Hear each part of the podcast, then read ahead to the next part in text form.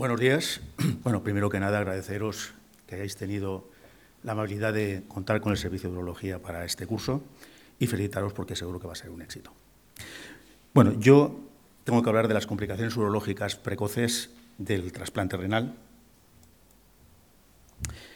que desde el año 33 en el que el ruso Yuyu Voronoi hizo el primer trasplante, en este caso a una chica de 26 años, con riñones procedentes del cadáver de un señor de 60 muerto por accidente cerebrovascular. Han pasado muchos años, han hecho muchos miles de trasplantes en todo el mundo, pero ha quedado de manifiesto a lo largo de todos estos años que se trata de una técnica compleja y que se acompaña de una alta tasa de complicaciones que ronda en torno al 25 o 30%, de los cuales aproximadamente el 50% son complicaciones menores y el 50% complicaciones mayores. Dentro de las complicaciones vasculares ya nos ha hablado el doctor Zaragoza y a mí me corresponde contarles las urológicas y las otras que no quedan en terreno de nadie, que son las colecciones y las otras complicaciones.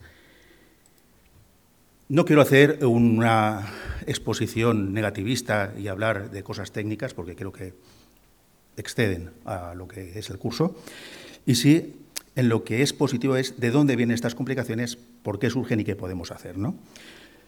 Cuando hacemos un trasplante intervienen muchos factores y todos ellos van a intervenir en el resultado final. Interviene el receptor, el donante, la cirugía y lo que se haga después de la cirugía, los cuidados. El receptor tiene que ver en las complicaciones urológicas tanto en cuanto a sus características anatómicas, la obesidad es uno de los factores condicionantes muy importantes, como es la pared abdominal, si tenemos o no espacio para colocar el injerto. Aquí hay que hablar de los riñones poliquísticos y de los sucesivos trasplantes. Ya vamos por cuatro trasplantes en un solo señor y se nos está planteando ya el quinto. Los antecedentes médico-quirúrgicos del receptor, si hay o no cirugías previas, fundamentalmente los trasplantes previos, como hemos comentado, mallas en cirugía, accesos a la pelvis, prótesis que lleven dispositivos intrapélvicos, radioterapia, todo esto va en aumento en cuanto que los receptores pues ya no hemos puesto límite para la edad, son enfermos más añosos y han sido sometidos a más cosas que los pacientes que teníamos antes. Por tanto, son pacientes de más riesgo en cuanto a la intervención. Por la misma razón, la patología urológica ahora es más prevalente que en los receptores anteriores. Enfermedades congénitas, disfunciones vesicouretrales, la patología uretral o vésico-prostática, infecciones, litiasis, todas ellas van a intervenir en los resultados que vamos a obtener en el trasplante. Y lo hacen a través de generar problemas en cuanto al acceso, a la ubicación del injerto, problemas en la anastomosis, en nuestro caso la ureteral, y problemas en la cicatrización. También el donante y el riñón tienen que ver en los resultados. La patología que haya tenido el donante en los aspectos urológicos son importantes, infecciones, litiasis, cirugías. Nombro las neoplasias que por sí son una contraindicación a la donación, pero hay neoplasias benignas que son tratadas y que también tienen que ver en los resultados que luego vamos a obtener. La técnica de extracción es muy importante. ¿Qué tipo de donante tengamos? Si es de muerte encefálica, si es eh, una parada cardiorrespiratoria asistida o no asistida, si la extracción es uniorgánica o multiorgánica, si el donante es vivo, cuánto uréter podamos tener y si ha habido o no decapsulación del riñón en la técnica de extracción, son factores a tener en cuenta en los resultados, así como las características del órgano que nos llega a la cirugía del banco. Si viene o no con grasa perirrenal, si esta grasa es densa, muy adherida y en la disección se produce decapsulación, si hay quistes o lesiones en el parénquima renal, si nos viene o no con biopsia renal, dónde está localizada la biopsia, qué profundidad tiene, o si la hacemos nosotros. Es importante eh, que la grasa periureteral esté respetada para que el uréter esté vascularizado, y voy a repetir la longitud del uréter y que lo que llamamos esqueletización del uréter, que es el uréter que viene pues, prácticamente lo que es el uréter, sin grasa, sin vasos y a veces hasta resecado porque no está auténticamente eh, bien cuidado. ¿no? Todos estos factores intervienen en que hayan problemas en la reparación en el banco quirúrgico, problemas en la hemostasia, en la anastomosis y en la vascularización. El acto quirúrgico, ya se ha comentado, es un acto muy exigente. En la cirugía del banco cada vez más complicada es muy importante la disección del hilio y del uréter porque En la exposición de las estructuras se pueden producir microlesiones de la vía urinaria, se puede producir isquemia de los pequeños vasos que irrigan la renal y los segmentos superiores del uréter y, sobre todo, se puede liberar en exceso el uréter y llegar a la esqueletización. Hay que mantener húmedo y frío el uréter para evitar la desecación de la mucosa y la isquemia pieloureteral. Y hay que hacer una correcta identificación de las estructuras, sobre todo para adecuar el uréter al campo quirúrgico que vamos a utilizar, no lesionar los vasos ureterales, evitar en la colocación, evitar que el uréter se angule, lo que dará lugar después a estenosis y a hidronefrosis, y hacer una correcta disección de la vejiga para facilitar el implante ureteral. Utilizar siempre una técnica quirúrgica depurada en la que se pueden utilizar diversos tipos de anastomosis ureterovesicales, dependiendo de las características del paciente y también de las preferencias del cirujano. Siempre hacer una técnica antirreflujo, que nos evitará complicaciones posteriores en, en el postoperatorio tardío. Dejamos siempre un doble J de forma preventiva para evitar las complicaciones que después veremos. Es importante elegir un buen tipo de sutura y realizar una sutura cuidadosa, cerrar bien la vejiga para evitar fugas, colocar un drenaje y hacer un correcto cierre de pared, porque todo ello nos va a evitar problemas de hemostasia, en la anastomosis, en la vascularización del uréter, problemas de colecciones, como después veremos, y problemas en la pared. Y por último, comentar la importancia de los cuidados postoperatorios, pues acabando la cirugía con un adecuado fajado del abdomen para evitar problemas de pared, cuidando la herida quirúrgica como cualquiera, pero con especial cuidado en estos pacientes que están inmunodeprimidos. Cuidados de la sonda, eso es fundamental. Toda la cirugía urológica depende de los tubos. Es así. Si los tubos no cumplen su función, la cirugía, por bien que la, que la hayas hecho, no va a dar resultados. Es importante que la sonda sea permeable, que no haya fugas, que no haya coágulos y mantener el drenaje. Con todo ello vamos a evitar, otra vez más, problemas de hemostasias, de colecciones, de fugas, problemas infecciosos y de pared. Todo esto que hemos comentado es lo que nos lleva a las complicaciones urológicas del trasplante inmediato. Vamos a considerar inmediato las primeras semanas. Fundamentalmente las fístulas urinarias, hematomas, perdón, fístulas urinarias, hematuria, colecciones, problemas de pared y otras. Las fístulas urinarias no son más que la salida de la orina de su sitio habitual, es decir, de la vía urinaria, hacia el exterior.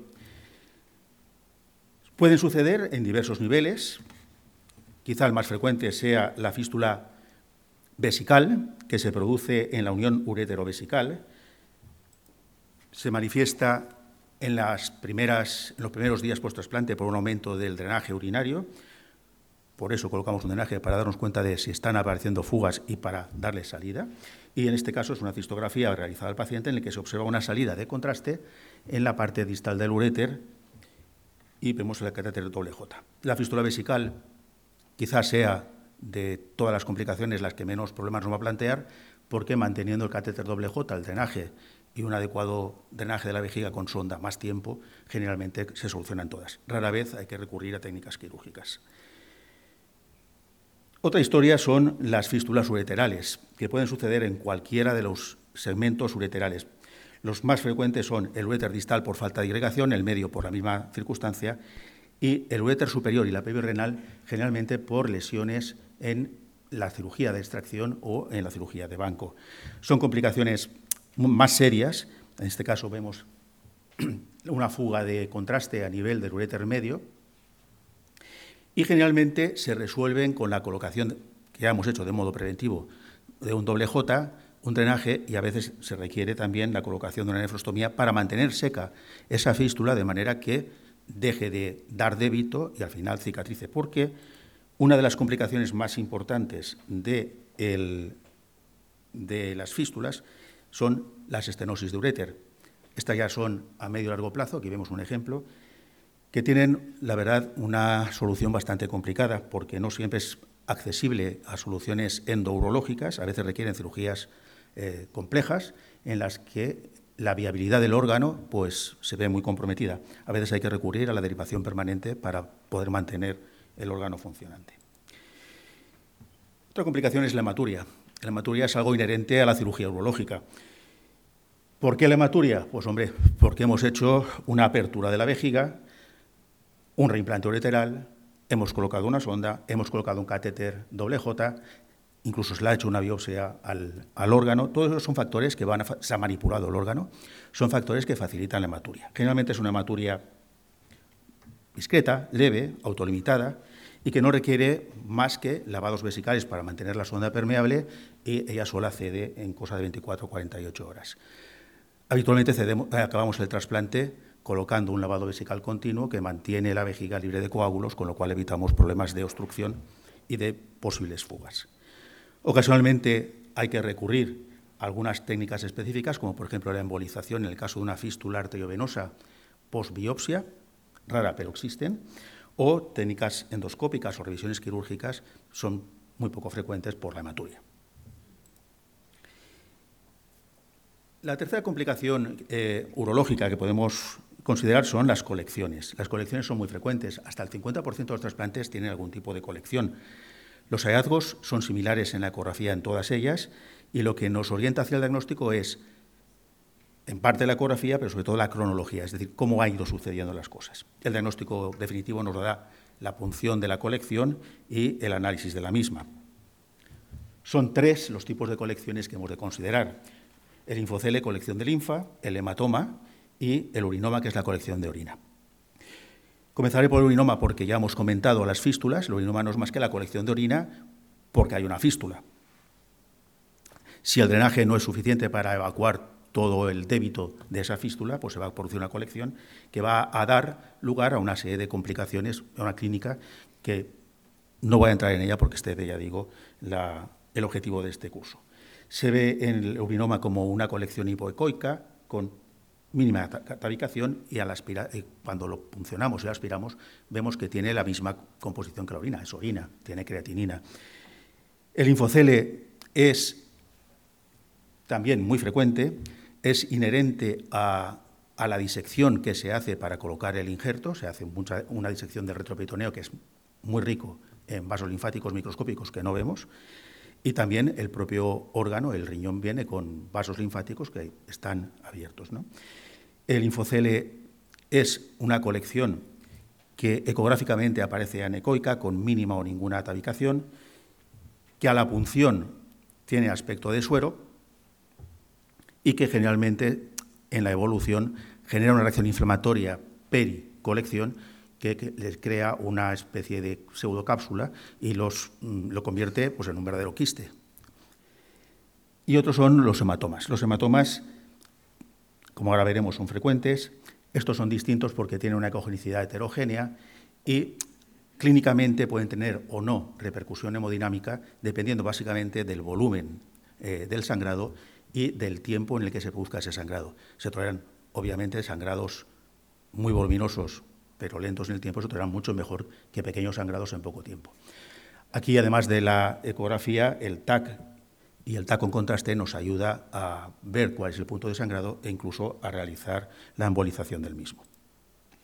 Cualquiera de los tres, linfocelema, o urinoma, si se infectan, puede dar lugar a un absceso, que es una de las, de las colecciones que más van a poder afectar a la viabilidad del injerto, incluso a la vida del paciente, y que hay que resolver siempre. Este es un ejemplo del linfocele, en el que vemos una colección anecoica por encima del injerto renal que se ve como aplastado. Este es el TAC, en el que vemos múltiples colecciones de contenido claro ¿eh? y que pues, comprime la vía urinaria y desplaza el uréter, incluso a bomba a la pared. Esto es un caso de hematoma. El hematoma subcasular es muy frecuente, prácticamente el 80% de los riñones trasplantados presentan algún grado de hematoma subcapsular. Es inherente al hecho de la disección que se produce eh, durante la extracción y en la manipulación en el Bangkok. Esto, por ejemplo, pues no requiere ningún tipo de actuación y simplemente con el tiempo se reabsorbe y no da más complicaciones. Pero este otro caso es un hematoma retroperitoneal eh, subsecuente a, una, a un estallido renal. Aquí no se ve parénquima renal y este caso pues sí que requiere una exploración quirúrgica y la transplantectomía. El urinoma, ya lo hemos comentado, es consecuencia de la fístula, rara vez requiere eh, actuaciones más allá de las percutáneas. Y, por último, el acceso, que sería la mala evolución de cualquiera de las, de las colecciones que hemos nombrado, que en este caso vemos una colección que rechaza la unidad renal que está también dilatada y que esto exige una evacuación rápida del mismo porque se ve comprometida la viabilidad del injerto y la vida del paciente. No olvidemos que son pacientes inmunocomprometidos en los que las defensas frente a las infecciones son prácticamente nulas. Los problemas de pared, que aunque no son urológicos, son inherentes a cualquier cirugía, pues son los mismos que cualquier otra cirugía. La distancia de sutura, los aromas, la hematoma de pared o las infecciones. Pero tener en cuenta que los pacientes eh, trasplantados, que están sometidos a inmunosupresión y tratamiento con corticoides, tienen especiales problemas en cuanto a la cicatrización y al cierre de pared.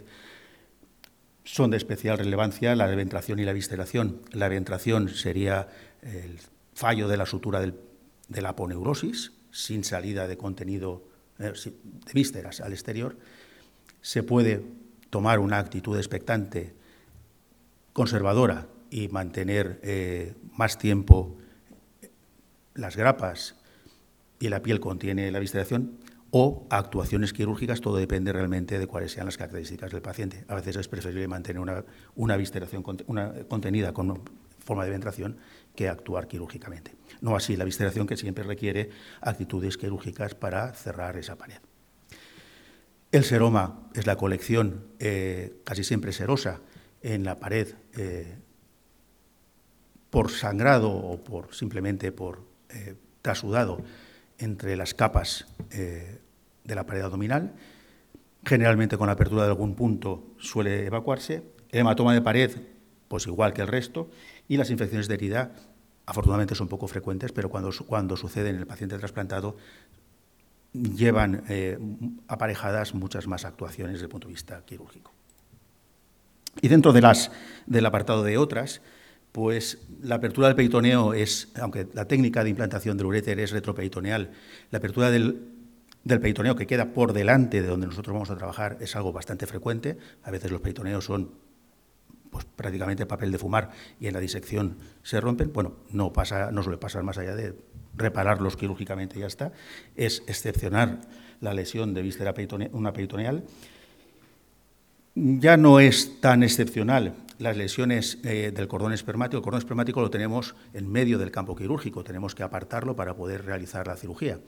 Eh, en ese apartarlo, eh, pues podemos provocar pequeñas lesiones de la vascularización. No es raro que los pacientes trasplantados presenten microtrombosis testiculares, algunos tienen orquitis, y a largo plazo, que estas no son a corto plazo, presentan algunos hidrocele.